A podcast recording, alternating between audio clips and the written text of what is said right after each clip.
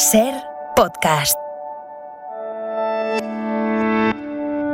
Estás escuchando Acontece que no es poco y yo soy Nieves con Costrina, la que te lo cuenta. Un podcast de historia para conocer, para entretenerse, para criticar, para cotillear y para lo que se tercie. Que disfrutes del episodio. Hola Nieves, Hola, ¿qué tal Francino? Buenas tardes. ¿qué tal tu periplo por el norte? Ah, muy bien, Bien. fantástico, fantástico. En Donosti, en Neibar.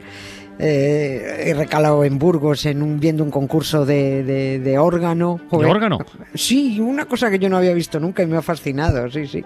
Un concurso de para jóvenes organistas y menores de 30 años y, y oye, es muy curioso, muy curioso, nunca lo había, nunca lo había visto y así que ha sido un fin de semana muy chulo, fructífero. He aprendido muchas cosas. Me alegro mucho. Eso es lo más importante, aprender. Mira, aprendamos más hoy, porque, por ejemplo, eh, hay muchas definiciones sobre lo que es la diplomacia, ¿no? Mira, Winston Churchill, por ejemplo, decía que la diplomacia es el arte de mandar a alguien al infierno. Él decía algo más feo, pero alguien al infierno y que ese alguien pregunte incluso la dirección. Eso no está mal, ¿eh? O, o, otro decía, o conseguir que los demás hagan con gusto precisamente lo que uno desea que hagan. Bueno, sea como sea, la diplomacia la identificamos con que con el tacto, con la sutileza, con la negociación, pero siempre funciona, pues no, no siempre. Y, y ejemplos ahora mismo los tenemos a- por desgracia apuñados. Pero bueno, que los mismos diplomáticos sean los que la líen, eso ya es de nota. Pero de eso va la historia de hoy. Una historia que estuvo a puntito de acabar como Rosario de la Aurora. Sí, con, con una guerra directamente. ¿eh? Es una historia muy, muy, muy absurda, pero también muy grave, ¿no? Es un, un estúpido conflicto de protocolo que desembocó, pues, en un incidente diplomático y casi llevó a, a otra guerra entre España y Francia, ¿no? Primero lo vamos a plantear y luego vamos viendo la que se lió, eh, por qué se lió y las tiranteces para solucionarlo, ¿no? Ocurrió el 10 de octubre de 1661 en Londres. El embajador español en Inglaterra acudió con su séquito pues, a, un acto, a un acto oficial junto con las otras delegaciones porque se iba a dar la bienvenida al nuevo embajador sueco allí en Londres. ¿no? La tradición en el protocolo de embajadores marcaba que la delegación de la monarquía hispánica tenía preferencia, siempre. Es decir, el embajador español entraba primero, salía el primero, era el primero en ser recibido, era el primero que saludaba, el primero en todo. La ceremonia Vale, transcurrió sin incidentes, pero bueno, de milagro, porque en la corte Hmm. inglesa sabían que había tensión de glúteos entre los embajadores español y francés, porque los dos tenían orden precisa de sus reyes, sus reyes eran Felipe IV y Luis XIV, de no dejar pasar al otro por delante. Pero a la hora de que es irse, verdad, parecen sí, críos, sí, ¿eh? Sí, sí, sí. Bueno, pues eh, eh, eso, eh, aquella ceremonia, vale, se mantuvo. Pero es que a la hora de irse, la comitiva de carruajes se puso en marcha y el primero en salir, pues el que tocaba fue el español. En estas que hace una maniobra el carruaje francés y en un adelantamiento antirreglamentario se coloca adelante. Los españoles, bueno, aquello se detiene, los españoles desenvainan las espadas, los franceses desenvainan las suyas, sería una tangana de órdago Anda. y aquello acaba con varios muertos, Muertos y varios y heridos. Muer- muertos, mu- pero varios, ¿eh? Y, va- y heridos. Al final, bueno, mm, hubo un follón tremendo, al final pasó primero el carruaje español. Cuando el rey Luis XIV tuvo noticias del incidente diplomático, bueno, se le puso el pelucón de punta, montó en cólera, expulsó al embajador español de París y amenazó con declarar la guerra a España si no se reparaba la afrenta y se castigaba a los culpables. Bueno, en, en Europa no se hablaba de otra cosa.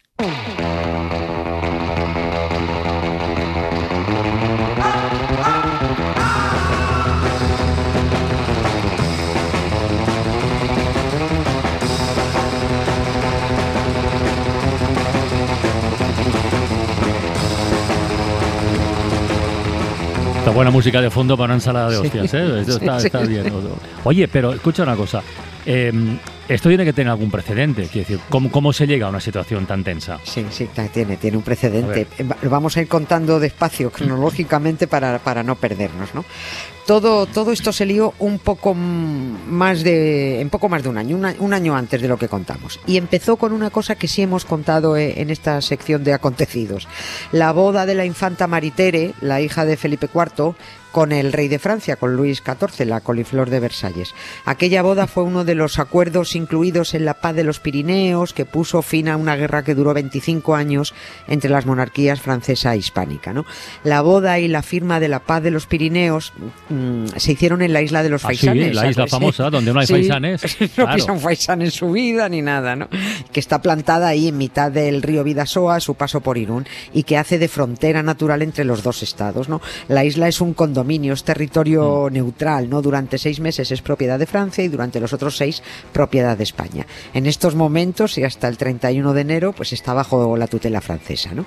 Esa firma de la paz en 1660 en realidad llevaba implícita una bajada de pantalones de la monarquía hispánica eh, que ya, ya tenía el imperio en decadencia, las arcas tiritando, en fin. El rey Felipe IV tuvo que ceder varios territorios y lo que era peor, reconocer implícitamente la pérdida de la hegemonía en Europa. Ahora, el rey del mambo en Europa era Luis XIV sin ninguna duda, que inmediatamente además mm. empieza a exigir que se note en los protocolos el primer puesto de Francia en la escena internacional. O sea, el orden de precedencia había que cambiar. Pero no eran parientes estos, que decir, el rey Luis XIV no pasó a ser el, el yerno del rey de España. Sí, sí, sí, estamos hablando de monarquía. Ya sabes que en las familias reales se arrean puñaladas traperas sin miramientos. Antes y ahora, ahora más incluso, ¿no? Son negocios, es, esto eran negocios, ¿no? Aquí no conocían ni a su padre, ¿no? Mm. Tras la firma de, de, la paz, tras la boda, tras la vigilancia de que los acuerdos aquellos firmados se fueran cumpliendo, bueno, pues llegó el momento de restablecer relaciones diplomáticas, porque, claro, durante la guerra entre Francia y España se habían retirado los embajadores, estaban embroncados, pues fuera embajadores.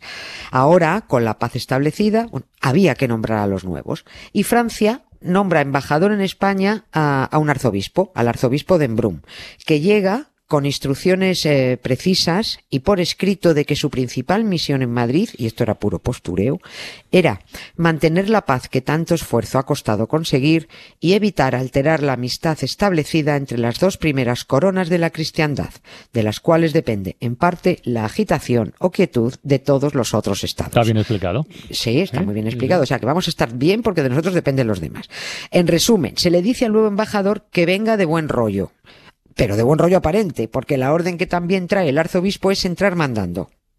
El arzobispo anuncia su llegada el 24 de julio de 1661 y exige un recibimiento con honores y cochazo para su entrada en la corte. Pero claro, es que ese, ese, no era el protocolo habitual. Cuando, cuando llegaba un embajador ordinario, no un embajador en misión especial, sino un embajador normal y corriente, pues llegaba discretamente, se iba a la embajada, le decía al ministro que correspondiera, oye, tú, que ya estoy aquí, que ya he venido, pídeme audiencia con el rey para presentar credenciales. Pero este no. El arzobispo quería fuegos artificiales y banda de música para entrar en Madrid.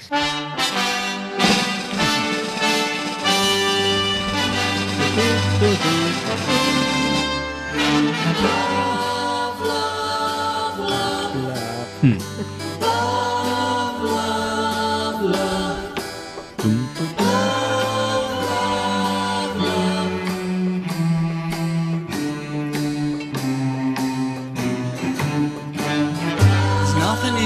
Esta música no hubiera estado mal para la ocasión. No. Oye, ¿y eso en Madrid cómo se lo toman? Eh, ¿Lo aceptan, no lo aceptan? ¿Se lo piensan? ¿Qué hacen? Bueno, se, se, lo tomaron con buen talante. La verdad es que, bueno, eh, la petición era tan extravagante que se reunió hasta el Consejo de Estado porque la decisión era grave. Y dijeron, bueno, Claro. venga, no es la costumbre, pero hemos estado en guerra 25 años, el arzobispo ya sabemos que es un borde y un poquito insoportable y no tenemos ganas de discutir más, ¿no? Y dijo el, el hombre de confianza del rey español, la mano derecha del rey, que un tipo que se llamaba Luis de Haro, vamos a mandar un cochazo a recoger al embajador francés ahí en Alcobendas, pero no lo hacemos en nombre del rey, lo hacemos como deferencia mía, a título personal, ¿no? Pero un pedazo de cochazo. Lo que faltaba era el recibimiento con honores que también exigía el embajador francés. Y también tragaron. Al final el arzobispo Borde y el rey Coliflor se salieron con la suya. El embajador francés fue recibido en Madrid, pues como si fuera un primer ministro. Ese era el objetivo. Francia ya es lo más de lo más de lo más en Europa y como tal exige ser tratada. Nada de aplicar el protocolo acostumbrado. Esto no sentó bien en la corte española. Pero tragaron. Mm, todo esto, por supuesto, corrió de cotillón en cotillón por Mm. Europa y se conocían las tensiones diplomáticas entre las delegaciones por ver quién tenía ahora orden de precedencia, que se llamaba, ¿no? Hasta entonces estaba asumido en todas partes que la precedente era la monarquía hispánica y nadie quería entrar a modificar ese orden. Por eso, tomaron una determinación en Londres, en Viena, en todas las demás capitales, en donde fuera, evitaban invitar a los eh, embajadores español y francés juntos para que no hubiera bronca. Decían, si no vienen, no discutimos, ¿no? Claro. Pero en Londres acabó habiendo bronca. Vale, pues entonces, a ver, has dicho, la llegada del nuevo embajador francés a Madrid fue en julio. Sí, Esta bronca de Londres en octubre. en octubre. Pero sí. aquí falta saber el nuevo embajador español en París cuándo llegó, si es que llegó, que esa es Claro, otra. es que, claro, es que esta fue, este fue el que pagó el pato. Ya, Porque a este, le- este le pilla en la mitad. El, el embajador español ya había llegado aquí y, eh, y su llegada a París estaba prevista tras el incidente de Londres. Cuando pretende entrar en tan contento en París, le dicen al marqués de la Fuente, que era el nuevo embajador español, le dicen en las afueras de París que quieto parado. Dice Luis XIV que el embajador español no entra en París mientras su suegro, el rey de España, no pida excusas públicamente por el incidente de Londres. Meses estuvo el embajador español retenido en las afueras de París mientras las delegaciones negociaban un texto de disculpa satisfactorio para Francia, pero que no fuera demasiado lesivo para España, no hacer demasiado el ridículo. ¿no? Diplomacia, sí, sí. Sí, sí, tremendo. Por fin dejaron entrar al embajador español, que fue recibido, pues, discretamente, pero con los honores normales que se daba a un embajador ordinario, ¿no? Se le permitió acceder a palacio, conocer a la reina, al delfín, todo bien. Incluso le invitaron a una fiesta en palacio, de esas que duraban tres días, como las bodas gitanas, ¿no? Pero aún quedaba la audiencia pública de Luis XIV al embajador español, en la que se leerían las excusas por ese incidente de Londres. Cuando llegó el embajador español a la audiencia, ahí ya se temió lo peor. Allí estaba toda la corte, todos los consejeros del rey, los ministros, los representantes de todos los príncipes europeos. Allí no faltaba un perejil. Para que todo el mundo escuchara las disculpas públicas del rey de España, el rey de Francia. el público, claro. claro, claro, esa humillación tenía que ser pública. Además, en un escenario alucinante en el Louvre, que Mm. se, que se, eh, unas salas del Louvre que se inauguraron para, para la ocasión, antes de que fuera museo, evidentemente, ¿no? Y además con una teatralidad vistosísima, ¿no? El embajador español, delante de aquella muchedumbre diplomática, leyó las disculpas, el rey le dio las gracias, lo despidió amablemente, o sea, lo echó de allí, y cuando salió, Luis XIV dijo delante de todos, ustedes lo han oído. Les pido que escriban a sus amos con el fin de que sepan que el rey católico ha dado orden a todos sus embajadores de ceder el rango a los míos en todas las ocasiones. Mentira. Mentira. El texto de Felipe IV no decía eso. Decía que los ministros y embajadores españoles no concurrirían a los actos donde estuvieran los franceses para no entrar en conflicto de precedencia. Pero no que cedieran la precedencia. Pero dio absolutamente igual. Luis XIV acababa de proclamar delante de todo el mundo la hegemonía de Francia. Así que, a la porra la precedencia española. Perdóname.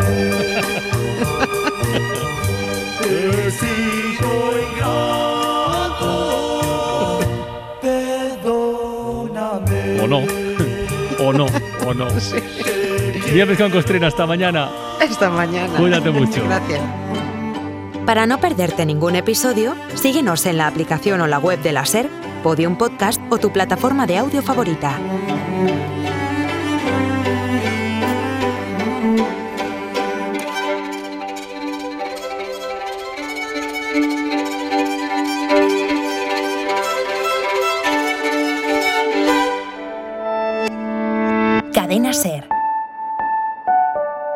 La radio.